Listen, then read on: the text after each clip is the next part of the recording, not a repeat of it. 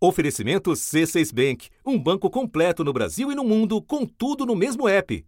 Abra sua conta.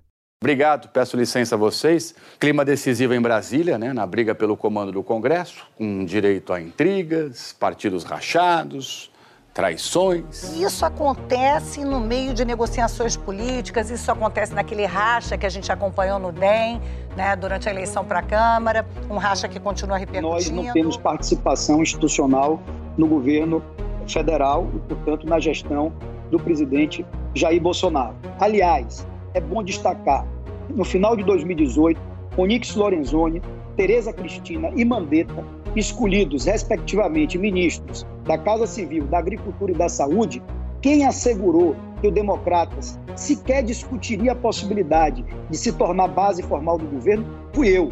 Qualquer afirmação que exista de que eu estou trabalhando para o partido se aproximar de Bolsonaro não Sabe é que os partidos estão procurando seu caminho, alguns estão rachando, como a gente está vendo ali, do Democratas, A PSDB também está divisão tentando. é evidente, essa divisão é, comporta ali pelo menos três grupos evidentes.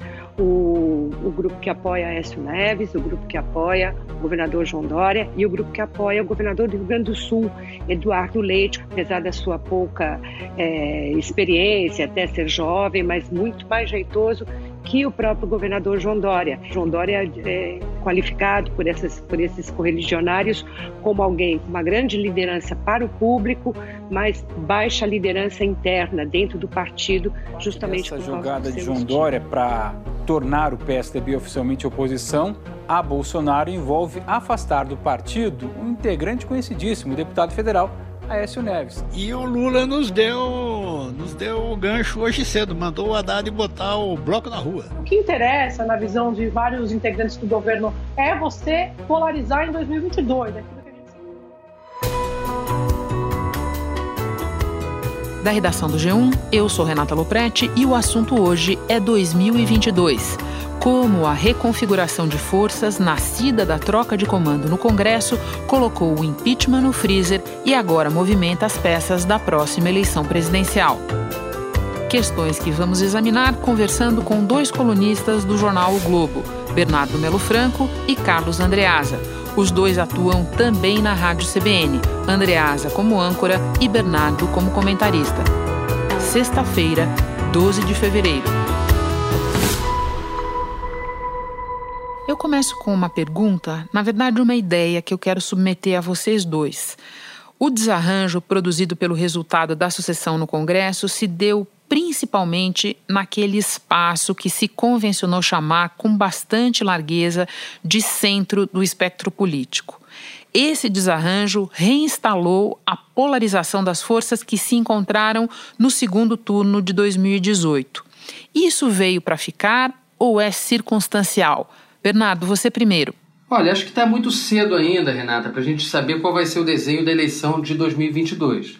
É, mas o fato é que nessa guerra pelo comando do Congresso, é, a ala mais ferida, é, mais atingida foi é, essa centro-direita, né, que tenta agora se reapresentar como centro democrático, mas que reagrupa é, aí partidos é, do campo conservador, como PSDB, DEM, MDB, que tem muitos políticos que inclusive apoiaram Jair Bolsonaro na eleição de 2018, mas que agora eles vinham tentando se diferenciar, se distanciar do Bolsonaro e se apresentar como uma alternativa aí de terceira via na eleição de 22. É, o símbolo desse movimento é o governador de São Paulo, João Dória, é, que se apresentou como o voto Bolsodória em 18. Volto a repetir. Bolsodória. Bolsonaro lá, 17. João Dória aqui, 45. Acelera. E agora quer se reapresentar como o principal antagonista do Bolsonaro na eleição de 22. Extraímos de uma reunião ontem à noite com várias lideranças do PSDB e com a anuência do presidente de honra do PSDB, Fernando Henrique Cardoso. Que fiquem no PSDB e façam oposição ao governo Bolsonaro. Esse grupo político realmente sai muito esfacelado da disputa. É, os três partidos que eu citei, DEM é, com a briga de Rodrigo Maia e ACM Neto, o PSDB com o domínio do Dória sendo contestado e com isso também as aspirações presidenciais dele, e o MDB, que é um partido que vai se moldando ali, que sempre foi muito viciado em cargo e que cada vez mais vai ficando próximo da base do presidente Bolsonaro. É, nesse é, grupo aí de partidos, acho que fica enfraquecida, nesse momento pelo menos, a ideia de uma candidatura presidencial forte que possa reunir um bloco. Eles tentaram fazer isso com Baleia Rossi e Baleia Rossi fracassou. Fica mais difícil imaginar que consigam fazer é, na eleição de 22. Andreasa, você. Tem a impressão, Renata, de que Arthur Lira venceria a disputa pela presidência da Câmara mesmo sem a adesão do governo federal, do executivo, explicitamente do presidente Bolsonaro. Tem a impressão que o Lira venceria, mesmo se seu adversário direto, tendo conseguido uh, o direito a disputar a reeleição, mesmo se fosse o Rodrigo Maia, o Arthur Lira venceria. Uh, com isso eu quero dizer que a adesão muito agressiva de Jair Bolsonaro. Teremos o segundo homem do executivo, segundo homem na, na, na do Brasil, eleito aqui no Nordeste pela Câmara dos Deputados o deputado Arthur Lira. Se Deus quiser, o nosso presidente. Esse mergulho é, poderoso para conquistar esse resultado, para garantir esse resultado, é, uma das razões seria, a meu ver, desarticular, é, investindo na desconfiança, esse ambiente de centro. É claro que o presidente pretendia garantir blindagem contra uh, o avanço de processos de impeachment.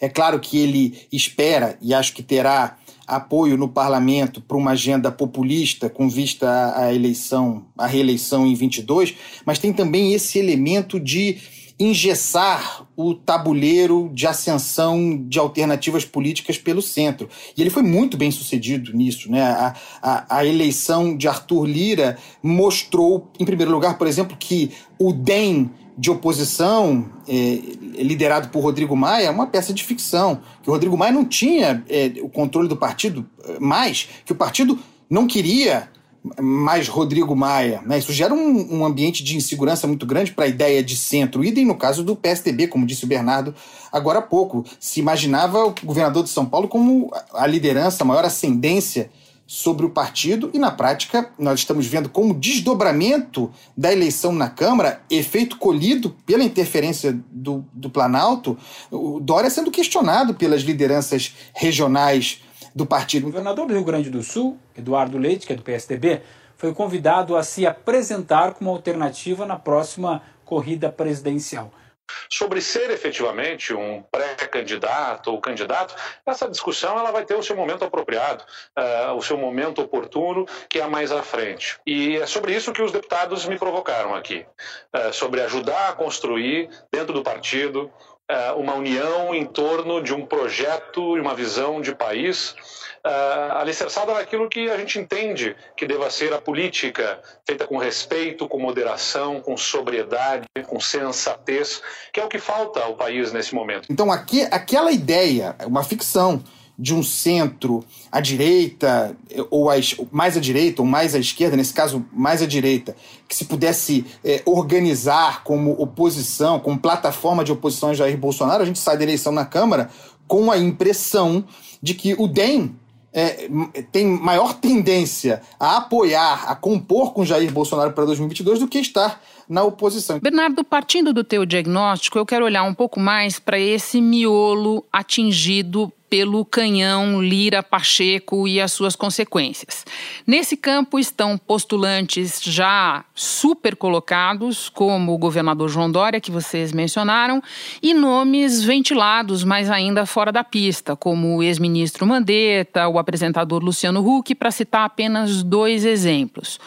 O que, é que você vê acontecendo agora neste campo específico? Alguém perde mais? Alguém potencialmente ganha algo?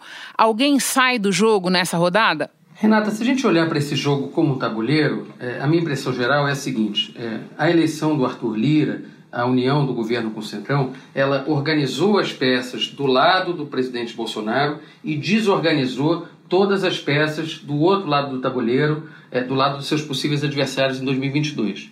Isso foi mais radical nesse campo da centro-direita, é, onde o Rodrigo Maia vinha tentando liderar uma grande articulação é, para criar uma candidatura única, essa tal candidatura de terceira via, é, um papel onde ele e outros políticos, como até o ex-presidente Fernando Henrique Cardoso, enxergavam caber bem é, o figurino de alguém como Luciano Huck. É, essa costura para viabilizar uma candidatura é, do Huck, ela fica prejudicada, porque o, o local natural para ele seria o DEM e vai ficando claro que pela vontade tanto da bancada quanto do presidente ACM Neto, é, o DEM vai se aninhando aí é, no colo do governo. Então é, fica mais difícil imaginar essa transição.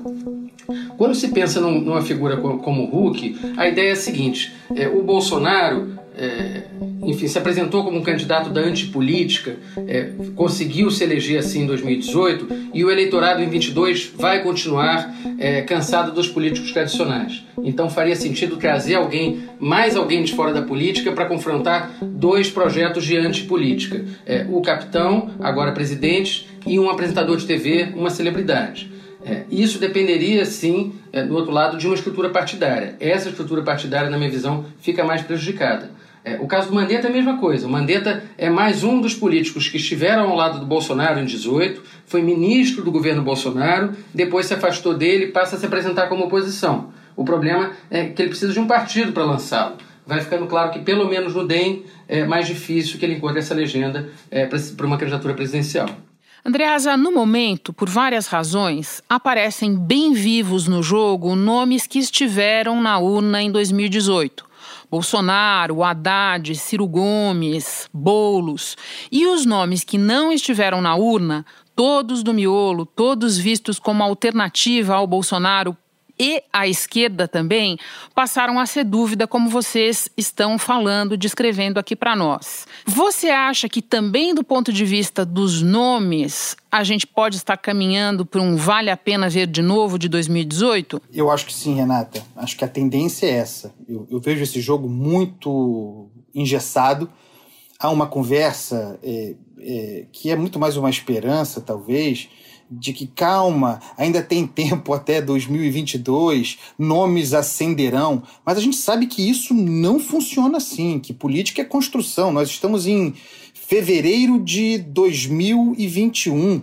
É, a eleição já está deflagrada, a disputa já está deflagrada, e ano que vem é o ano eleitoral. É, que espaço há é, ainda mais com uma pandemia entre nós, uma pandemia que se prolonga para a ascensão de, de outros nomes, de outsiders, né? É, mesmo Luciano Huck já não pode mais ser considerado um, um outsider. Ele está nessa experiência de, de se lançar candidato há muito tempo, né? Ele só não tem, e isso vai ser um problema, um partido associado a si. E quando você escolhe um partido, você tem uma perda contratada e ele ainda vai é, passar por isso. É, Sérgio Moro, tem espaço para Sérgio Moro? Acho muito difícil alguém, é, resumindo aqui, que, que é identificado como um, um adversário é, da estrutura partidária, da atividade política, como nós a conhecemos, terá abrigo em algum partido que o tornaria competitivo. Então a gente vai tendo os nomes muito engessados, talvez o Flávio Dino à esquerda, fazendo um movimento interessante, ascendendo, possa ser um nome novo à esquerda, uh, mas tudo ainda muito tributário é, da chancela do, do ex-presidente Lula. Então eu concordo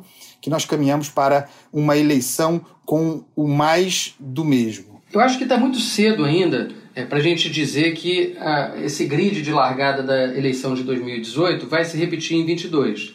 É, isso porque a experiência brasileira mostra é, que às vezes surge o candidato às vésperas da eleição é, e, se ele, e ele se viabiliza muito rápido. É, depois da eleição do Bolsonaro, não dá para a gente é, duvidar de quase nada mais na política brasileira. É, mas ele não foi o único caso. O próprio Fernando Henrique Cardoso, em 94, ele só se viabiliza como candidato com o lançamento do Plano Real meses antes da eleição. Na época da criação do Plano Real, em 1993, a inflação no Brasil atingia 50% ao mês. Foi num cenário de crise e hiperinflação que Fernando Henrique Cardoso assumiu o Ministério da Fazenda no governo de Itamar Franco. Ele reuniu os economistas Gustavo Franco, Pércio Arida e Pedro Malan para elaborar o plano econômico. Então, é, não dá para descartar que isso ocorra de novo. O, o Brasil está é, sob o efeito dessa pandemia, é, a gente está num, num, quadro de muito crescimento do desemprego, é, volta da pobreza. É possível que surjam novos nomes até 2022, inclusive ligados a essa pauta da saúde. A gente tem que lembrar é, que o eleitorado, que em 2018 pensava muito em corrupção como principal problema do país, ele agora está apontando novamente nas pesquisas a saúde como a principal preocupação. Por isso que eu acho que é, o próprio ex-ministro Mandetta ou algum outro nome também ligado a essa área tem, é, em tese, um espaço aí para surgir até a eleição. Eu quero aproveitar que você falou de outros nomes ligados à saúde. Eu não vou falar especificamente de alguém ligado à saúde, mas tem a ver com isso. Andreasa, o que é que você vê das especulações que colocam a Luísa Trajano como vice a vice dos sonhos de muita gente nesse desenho? Eu estou há muito tempo, Renata, observando a ascensão da Luísa Trajano como líder uh, no Brasil. É claro que ainda é uma liderança associada ao empreendedorismo, ao ambiente empresarial, uh, mas que tem feito movimentos nos últimos tempos muito interessantes, uh, como voz, por exemplo, agora mais recentemente, no caso da vacinação. Né? Alguém que se coloca como líder pensando e investindo na saúde. É, então, é, a ideia de, de que ela seria uma, uma vice dos sonhos é, pode acabar se transformando num nome é, que seria esse, inclusive ocupando esse espaço a que o Bernardo fez referência, de ascensão, aí sim, é, de alguém que já não é o Luciano Huck, alguém é, de fora de toda da política, é, sem sonhos anteriores ou testes anteriores, alguém novo, uh, com uma experiência de empreendedorismo, de ascensão, de transformação de um negócio pequeno uh, numa empresa muito grande, com interlocução em todas as áreas. Vamos lembrar que Luísa Trajano foi muito próxima da uh, presidente Dilma, sempre teve uma interlocução muito forte, portanto, com uh, o, o, governo do PT, idem no governo Temer, é alguém que transita muito bem, é alguém é, que, que para quem eu chamaria atenção como, como ele, agente competitivo para 2022. Não me surpreenderia se nós tivermos Luísa Trajano nesse jogo aí em breve. Bernardo, dias atrás, o Lula ungiu o Haddad como nome do PT para 2022. Nós devemos tomar esse movimento pelo valor de face ou se trata principalmente de ocupar espaço até em detrimento de outros nomes da esquerda? E mais, qual é a chance que você vê de o Lula ele mesmo estar desimpedido para concorrer em 2022? Olha, todo mundo sabe que o Lula quer ser candidato de novo. Ele nunca escondeu esse sonho. Ele já queria ser candidato em 2014, quando a Dilma bateu o pé é, e resolveu ser candidato à reeleição. E desde então ele tenta voltar para a urna, ele quer voltar ao Palácio do Planalto e ainda aparece com muita força em qualquer pesquisa que se faça. Ele ainda é dos políticos mais populares do Brasil. Mas os próprios aliados do ex-presidente reconhecem hoje é, que é muito difícil, é improvável que ele consiga é, se livrar desse enquadramento na lei da ficha limpa. Então, essa é, luta no momento me parece ser mais para que ele é, tire da biografia dele aquela condenação pelo, é, do Sérgio Moro, é, que, enfim, que ele consiga botar na história, é, se apresentar na história como alguém que foi injustiçado pela Lava Jato, que foi vítima de perseguição, do que de fato é, que ele esteja é, com esperanças de se viabilizar. É, o próprio Supremo Tribunal Federal tem dado indicação que pode anular essa condenação é, do triplex do Guarujá, mas ele ainda ficaria preso na outra condenação é, sobre o, o sítio de Atibaia, fora outros processos que o presidente Lula ainda responde. Agora, o movimento de lançamento do Haddad acho que tem dois significados. É, em primeiro lugar, os petistas se assustaram bastante com a divisão da bancada é, nessa eleição do Congresso. A Marília Reis, que foi candidata derrotada a prefeita do Recife, ela se lançou contra a vontade do partido para um cargo na mesa diretora e venceu. Isso é uma coisa inédita no PT. O partido se dividir dentro da Câmara é, e, a, e, a, parte rebelde dele ganhar é, da burocracia partidária. É, então, nesse sentido, acho que o Lula quis dar ali uma voz de comando. E, em segundo lugar, tem uma insatisfação muito grande dos petistas e do próprio Lula é, com que eles julgam uma espécie de uma inércia do Fernando Haddad desde a campanha de 2018. O Haddad perdeu a eleição, foi para o Twitter e saiu das ruas. Ele não apareceu em vários momentos importantes aí do governo Bolsonaro, é, nem no vazamento de óleo no Nordeste, nem no acidente de Brumadinho em Minas Gerais, é, nem na pandemia, é, manifestando solidariedade, aparecendo em portas de hospitais. Quer dizer, a, a, avaliação dos petistas é que o Haddad sumiu do mapa. E na falta de um outro candidato natural, o Lula quer voltar a empurrá-lo para o centro da arena política e fazer com que ele apareça. O medo dos petistas, como sempre, é que surja é, outra figura no campo da esquerda que fique maior do que o PT é, e acabe tomando a preferência na candidatura presidencial em 2022. Foi exatamente o que aconteceu já em São Paulo, quando Guilherme Boulos, num partido pequeno, o PSOL, com apenas oito segundos de televisão, conseguiu ir ao segundo turno. Já que você falou do PSOL, eu lembro que o Guilherme Boulos fez uma declaração por esses dias em que indiretamente deixava claro não ter gostado dessa indicação do Lula para o Haddad tão antes da eleição de 2022. Agora, Andreasa, eu quero voltar para o lado do presidente Jair Bolsonaro. Ele se elegeu em 2018 com um discurso e com forças que misturavam antipetismo, lavajatismo, apoio do mercado e tudo mais. Uma parte expressiva dos apoios continua com ele, mas o combo temático se perdeu, começando pela Lava Jato, que ele mesmo ajudou a enterrar. Como será o Bolsonaro candidato de 2022? Renata, o candidato Jair Bolsonaro, eu falo candidato porque ele nunca deixou de ser, é uma candidatura permanente, está em campanha. Está é, tá sentado na cadeira presidencial e desde que nós temos reeleição no Brasil, nunca, nós sabemos disso, o candidato à reeleição, à presidência, perdeu.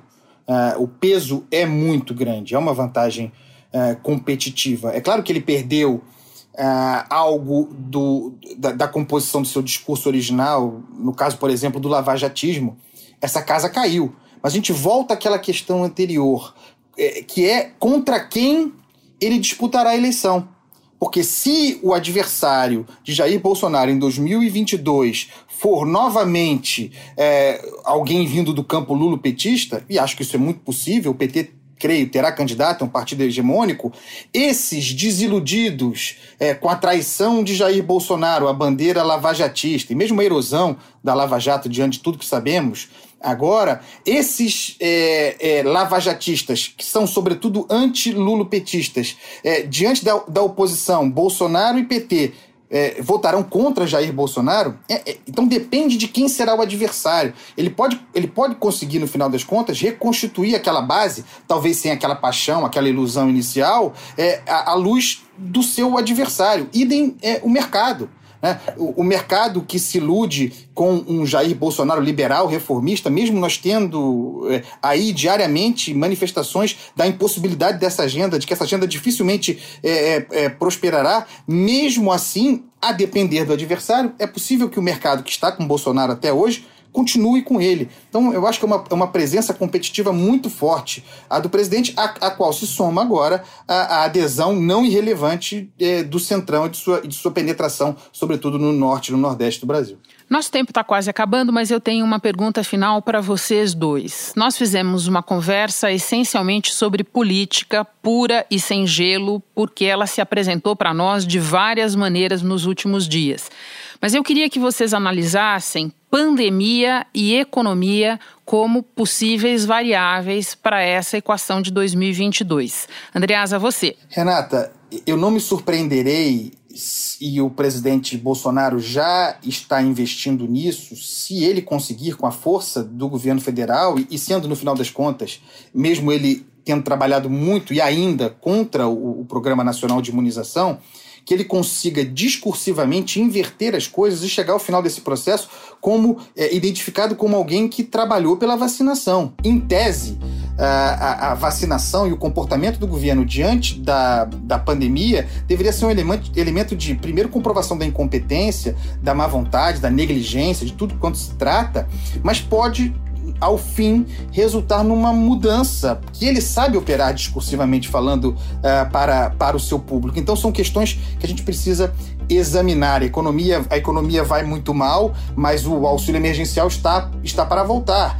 É, é algo que será favorável para ele, mesmo ele não fazendo nada pela volta do auxílio emergencial. Então, de repente, a pandemia passa a vacinação vem, mas os efeitos das reações, os efeitos dos programas de enfrentamento à pandemia continuam e ele pode ser o beneficiário colhendo esses louros, mesmo, repito, sem méritos para isso. Eu acho que, no final das contas, o, o cenário conspira a favor de Jair Bolsonaro. Bernardo, você. Desde que o Brasil adotou a reeleição, a regra de fato é o presidente se reeleger. É, aconteceu com Fernando Henrique, aconteceu com Lula, aconteceu com Dilma. Então, o Bolsonaro, em condições normais, é, ele seria o candidato favorito a se reeleger, seja quem for o seu adversário. É, Para mim, é, as chances de, da oposição em 2022, especialmente da oposição de esquerda, do campo é, que até hoje tem sido dominado pelo PT, estão ligadas justamente à economia. Como é que o país vai estar daqui a dois anos? O retrato atual é bem desfavorável ao governo. Quer dizer, a popularidade do Bolsonaro está em queda, é, a economia, ao contrário do que prometia o governo, não se recuperou, pelo contrário, a gente continua tendo números bem ruins aí sobre desemprego recorde. O desemprego voltou a crescer. Em novembro, a taxa de desocupação foi de 14,2%. 14 milhões de pessoas estavam em busca de um trabalho. É um recorde na pandemia. É, sobre é, fechamento de vagas, é, falta é, de reação nos setores de serviço, falta de reação da indústria, dólar alto. Acho que essa equação sobre economia ela vai pesar muito na, na decisão do eleitor em 2022. O trunfo é, da esquerda, o trunfo da oposição, sempre será a memória é, do período Lula, que foi um período marcado por ascensão social, um período ali de prosperidade econômica, é, por múltiplas razões, mas que foram capitalizadas pelo ex-presidente. Então, é, se a pobreza continuar crescendo, se o desemprego continuar em alta, é, essa memória pode pesar mais é, na, na decisão do eleitor. Acho que o eleitor em 2022 ele tende a pensar menos é, naquela lógica de petismo, antipetismo e mais é, com a lógica do bolso. Como é que está a vida dele? Qual foi o efeito real é, do Jair Bolsonaro desses últimos é, anos é, na sua vida concreta? Para mim, a única certeza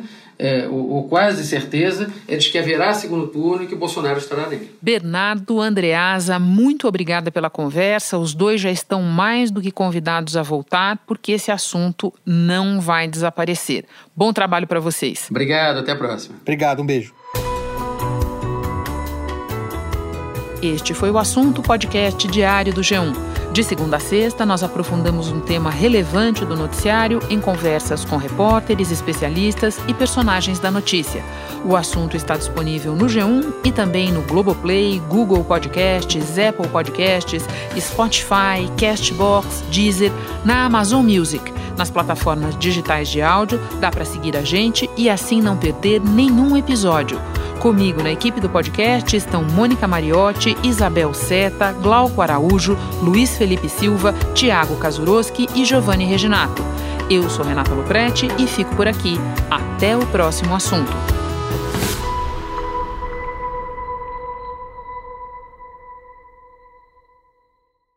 Você no topo da experiência financeira que um banco pode oferecer.